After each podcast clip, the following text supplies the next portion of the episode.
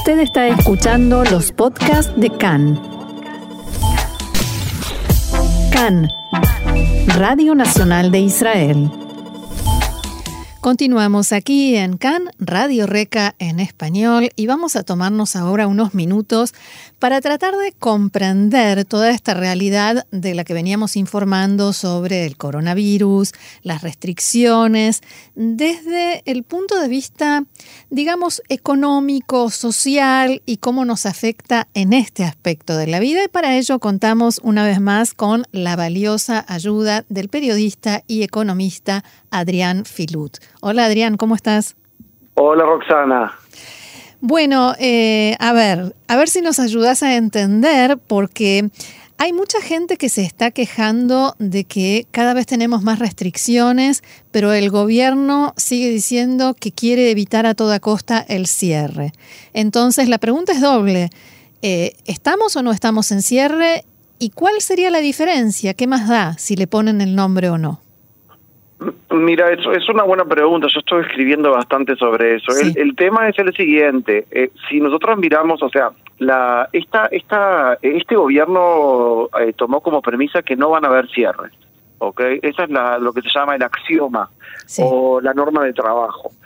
Eh, y en ese marco contextual, el, el gobierno tiene como premisa que se vive al lado del coronavirus, o sea, no no se no se restringe la vida misma. eh, por un lado, por otro lado vemos que en los últimos en las últimas semanas eh, ha habido una subida bastante dramática de todas las limitaciones. Y cuando miramos en forma fría, o sea, digamos, digamos así, si le sacamos una foto desde la estratosfera a Israel en este momento, vemos que más o menos la mitad del país está en cuarentena y la otra mitad que no está en cuarentena y quiere llevar a los hijos al, a comer una hamburguesa, a comer una pizza, al cine, a un shimbori, a un parque, tiene que primero llevar a los chiquilines a un centro de, eh, de chequeo rápido donde le hacen los la, prueba, del corona, sí. del corona, la, la rápida, en donde por supuesto, Roxana, tú sabrás que en algunos lugares hay mucha, mucha densidad sí, en lo esos he visto. centros. Hay mucha gente que, o sea, quiere rápido tenerla, viste también cómo son los israelíes, que todo tiene que ser ya y ahora, Hmm. eh, que se hagan la, la prueba a los chiquilines y salir corriendo. Entonces hay, hay mucha más probabilidad, cuando lo ves objetivamente, en los mismos centros de, De de pruebas de, eh, de contagio que en, en el lugar donde se quiere prevenir el contagio. Mm. Entonces, eh, estamos como en una especie de paradoja. O sea, no estamos en cierre, pero estamos en una situación que hace mucho acordar al cierre, por lo menos al último, que cuando había cierre vimos que no había mucho cierre porque el israelí lo dejó de respetar. El cierre es una medida que eh, en sistemas democráticos con poblaciones eh, de determinadas características, por ejemplo, no estoy hablando de la población china, ¿ok? Pero la población, como alguna población como la sudamericana, como la israelí, es una medida que es una, una, una espada de doble filo, un arma de doble filo, porque la usás, la usás, la usás, y en el momento que pierde credibilidad, Mm. eh, viste, está Pierde el efe- cierre y no hay cierre. claro. Claro. Entonces estás en un serio problema porque tampoco tenés la opción de amenazar con un cierre. Y Eh, además, además la gente, la gente también tiene miedo de salir o incluso no tiene ganas cada vez que tiene que entrar a algún lado con un, eh, con un chico, tener que ir y hacerlo esperar a veces horas para que se haga una prueba. No, mejor quedarse en casa. Nosotros ya vimos, nosotros ya vimos la fuerza de, de los incentivos económicos. O sea, durante muchos años el coronavirus dio la, la, la oportunidad de hacer experimentos sociales y económicos que eh, ninguna eh, en ninguna en ningún estadio de la humanidad se podían haber hecho. Vimos lo que pasó con el famoso Jalat, con eh, eh, el desempleo, o sea, lo- las bienes de desempleo eh, a, a los cientos de, de miles de personas que se que, que fueron sacados a vacación sin goce de sueldo. Vimos que eh, la gente, eh, había un- una tasa de desempleo del 12% y 150 mil vacantes. O sea, eso quiere decir que los, eh, los incentivos funcionan 24/7, ¿ok? Y ahora el incentivo es no lleves a tu hijo a ningún lado. Hmm. Eso es lo que va a terminar pasando. No hay ninguna persona racional, Roxana, a ver, vamos a pensarlo en términos eh, súper sencillos, de que alguien de nosotros agarre para ir a comer una hamburguesa, lleve, lleve a nuestros hijos o, a nuestros nietos a, a, un centro de, de, para hacerle la, el chequeo rápido, esperar ahí, recibir la respuesta y volver a comer una hamburguesa teniendo en cuenta, por supuesto, es algo que tenemos que recalcar, que la validez de esa prueba son 24 horas. O sea, que si mañana lo quiero llevar al cine, tengo que volver a hacer eh, toda esta vía dolorosa de vuelta. O sea, evidentemente, eh, esto va a liquidar el 50-60% de la actividad de todo lo que tiene que ver lo que llamamos en inglés hospitalities, hospitalidades, que son restaurantes, eh, cines, o sea, e-, esa clase de... Sí, todo lo que es entretenimiento. Entretenimiento, exactamente, exactamente. Y tenemos que tener en cuenta para aquellos eh, escuchas nuestros que están en Sudamérica, estamos en agosto, en las últimas dos semanas de agosto, que es el pico de actividad de este ramo de la economía que es justamente, Roxana, el que más ha sufrido durante la crisis del coronavirus. Sí. O sea que ya viene en una situación catatónica, totalmente. Entonces estamos hablando, y, y, por supuesto, si a esto le, sumamos el hecho de que eh, mucho de los la política de la cuarentena ha sido muy eh, sumamente eh, o sea se ha endurecido muchísimo vemos que seguramente va a haber una caída del producto bruto en los próximos, en el próximo trimestre o en los próximos trimestres eh, y por supuesto eh, una caída eh, en el consumo privado, que es la que va a llevar de hecho a la caída del Producto Bruto. Ahora, Adrián, yo te decía esto de qué más da, porque el primer ministro Bennett dijo en estos días que Israel no tiene otros 200 mil millones de shekels para financiar un cierre. ¿Esto significa que esta situación de cierre sin nombre, por decirlo de alguna manera, eh, va a cuenta de los ciudadanos y no a cuenta del presupuesto, o sea, del gobierno? Creo que yo no lo podía haber describido mejor. O sea, es exactamente así. eh, esto lo que quiso decir Bennett es, yo esta, esta vuelta no la pago. O sea, eh, porque no hay, nos quedamos sin fondos. Te recuerdo, Rosana, que estamos hablando de un déficit fiscal todavía de casi el 10% del Producto Bruto, que no tiene parangón, o sea, está bajando el déficit fiscal, pero viene bajando lentamente. Si vemos, o sea, viene, o sea, se viene arrastrando para abajo, que es muy bueno. Lo único que faltaba es que siga subiendo, porque no hay cómo no, no, no, o sea, no, no ya no hay cómo financiar esto. Este, entonces, eh, por suerte está bajando, pero está bajando muy lentamente. Y no te olvides que todavía eh, eh, este déficit fiscal y esta subida bruta de la deuda pública eh, viene después de una subida dentro de, la época de Cajlón, de una subida muy grande de lo que se llama el déficit fiscal estructural. O sea, hay, desde antes del coronavirus, los gobiernos de Netanyahu gastaron mucho más de lo que ingresaron. Entonces ya venimos en una situación en donde eh, el Estado está bastante limitado en lo que puede hacer. O sea, a ver, las municiones, eh, eh la sala del el Mahzan, o sea, el, depósito, sí, la el reserva. depósito de municiones, las reservas están bastante bajas. Y no te olvides que todavía eh, está el coronavirus, pero hay otros riesgos, hay otros risks, como decimos en inglés. Está el riesgo por ejemplo?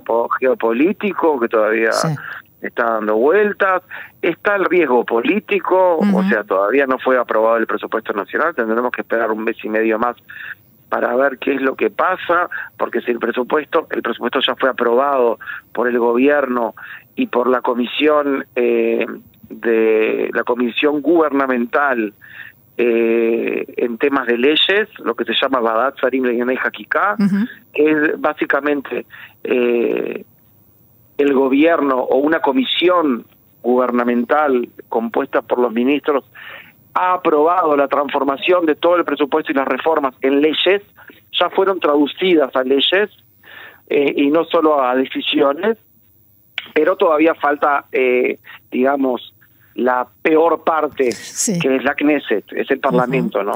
Y si y si no va a pasar el presupuesto y las reformas, cae de vuelta el gobierno y vamos de vuelta a elecciones. Ay, no lo digas. También. No lo claro, eso sería, eso, bueno, pero el riesgo político tú entendés que existe. Existe, por supuesto. Entonces estamos hablando de un riesgo económico, porque todavía la mitad del mundo sigue arrastrándose y sangrando, digámoslo así, mal y pronto. Eh, tenemos el riesgo eh, geopolítico, ya vimos lo que pasó en Gaza y lo que está pasando en el norte, tenemos el riesgo político, todavía no está aprobado el presupuesto, y también se está sumando una especie de riesgo financiero, estamos viendo eh, en algunos lugares, en algunos, eh, en algunos mercados, especialmente en los mercados financieros, eh, unas situaciones que hacen acordar burbujas, ¿no? Burbujas financieras, o sea, una especie de desconexión entre eh, el precio eh, de, la, de los bienes financieros y la situación real de las empresas que imprimieron esos bienes financieros. ¿no? A ver, para que se entienda un poco más, eh, en, de una forma más vemos sencilla. Que los precios, por ejemplo, de, las, de los stocks, de las acciones, ah. están mucho más por encima de lo que, o sea, vos miras la empresa y decís, bueno, esta empresa podría valer X y el precio de la acción refleja un valor de cinco veces X, de tres veces X, vos decís, pero bueno, hay una, no hay una relación, y bueno, eso es una situación de burbuja, ¿no? Hay como una y las burbujas finalmente en algún momento eh, estallan, ¿no? Tienden a explotarse, sí, generalmente, esperemos mm. que no nos toque también esto ahora, pero también es un riesgo, el riesgo financiero también está. O sea que hay que manejar muchos riesgos, es una una una era de incertidumbre eh, muy grande, no solo en Israel, sino en el mundo, pero nosotros tenemos nuestras cosas particulares, como por ejemplo el riesgo político y el riesgo geopolítico. Claro. Ahora, Adrián, mencionabas el presupuesto nacional, que al parecer, si todo va bien y pasa esa parte tan complicada que es la Knesset, después de tanto tiempo vamos a tener, pero yo quiero preguntarte por algo que va eh, acompañando al presupuesto nacional, que es lo que se conoce como Hok Aesderim. Y me gustaría que primero nos expliques qué es. El Hoka Derim o las leyes de ordenamiento es una especie de invento israelí del año 86.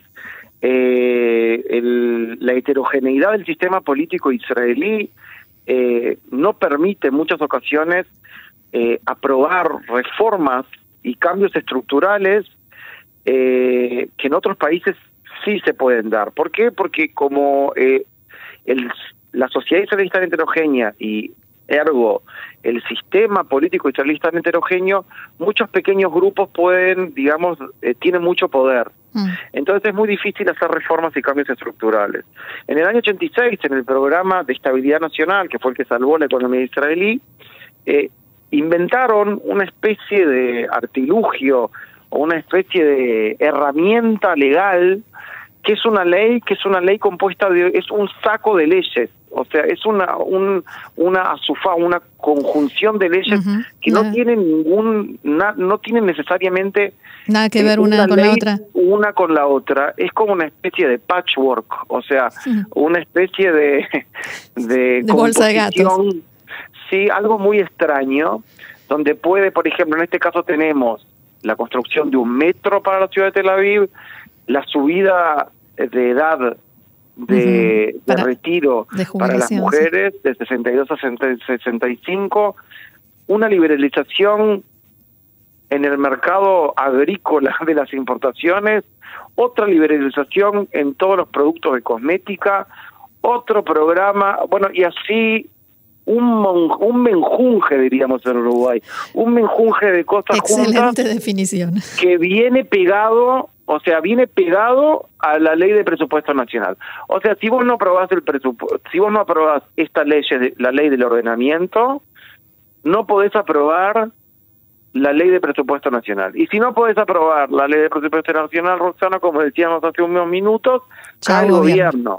Entonces, en el momento este, el primer ministro y el ministro de Economía, pero especialmente los burócratas del Ministerio de Finanzas, que es, digamos, el aparato intelectual eh, y, digamos, eh, el grupo que piensa y idea los cambios estructurales eh, en, el, en la economía israelí, aprovecha para meter, digamos, por la puerta del costado todas estas reformas y cambios estructurales que son sumamente importantes para el Estado, para la sociedad y para la economía, ¿no? eh, que en, una, en, un, en, en, caso de que si tú, o sea, si un gobierno quiere pasar eh, estas, estas reformas por lo que sería el proceso normal o rutinario de aprobación de leyes, estaría, o sea, no, no pasaría, no pasaría caerían en la mitad. Eh, ahora entiendo por qué, ahora entiendo por qué hay, hay algunas partes del gobierno, incluso dentro del gobierno, de la coalición, que están pidiendo sacar de esta ley la reforma de la jubilación para las mujeres y esta reforma agrícola, como se la llama. claro, porque la forma, la forma que tienen, o sea, si pasa todo pasa, o mm. sea, a ver, es una especie de escondidito ahí eh, un salvoconducto. Mm. Entonces, la forma que tienen, no, vienen y dicen, bueno, yo represento o, mi el grupo político, por ejemplo, este muchacho Ram Shefa, que el grupo político que lo apoya son los agricultores, no viene y dice, yo tengo, estoy en la Knesset representando al lobby agricultor, entonces quiero, quiero eliminar la reforma. No, no, dice, yo lo único que pido es sacar la reforma y discutirla y verla y qué pasa, claro, y en definitiva ya sabemos lo que pasa cuando esta clase de reformas, que es una reforma totalmente necesaria que tenía que haber pasado hace años, ¿no? O sea, los israelíes pagamos precios totalmente absurdos, pero absurdos totalmente, y cada vez que salimos al exterior nos damos cuenta cuánto nos roban a nivel diario por, la, por la producción agrícola, por la, por la, ah, eh, la producción eh, de carne, eh, de huevos, de lácteos. vinícola, lácteos, o sea, todos esos productos que forman parte de la canasta, especialmente, Roxana, de la canasta de la gente más pobre, porque cuando más pobre es la familia, el peso de la canasta de alimentos es más alto. O sea, la, la gente de, más pobre gasta mucho más de su ingreso disponible en comida, en alimento, que a nivel proporcional te estoy hablando de que una familia rica que ahorra y compra autos y compra o sea el entonces esta clase de cosas perjudica mucho a las a las clases bajas. Eh, y bueno y la idea es hacer lo que se llama liberalización del mercado agrícola es abrirlo para que podamos importar. Para, que haya competencia. Claro para que haya competencia que no hayan aranceles que no hayan prohibiciones que no hayan cuotas. Monopolios monopolios mm. eh, y un montón de, de, digamos, de políticas económicas que son eh, obtusas, son eh, arcaicas y como dijo el mismo ministro de Agricultura que generó una batabola bastante grande, son soviéticas, dijo. Ustedes quieren volver, lo que dijo el, ministro Forer, ustedes quieren traer políticas soviéticas, a, o sea, de planeamiento económico, son políticas que sabemos que han fracasado. Y, por ejemplo, tenemos un, otro ejemplo que, eh, que no se tocó en esta ley de ordenamiento, pero es muy gracioso, ¿no? Eh, uno de los, de los mercados que está eh, totalmente controlado por el Estado es el mercado del pan.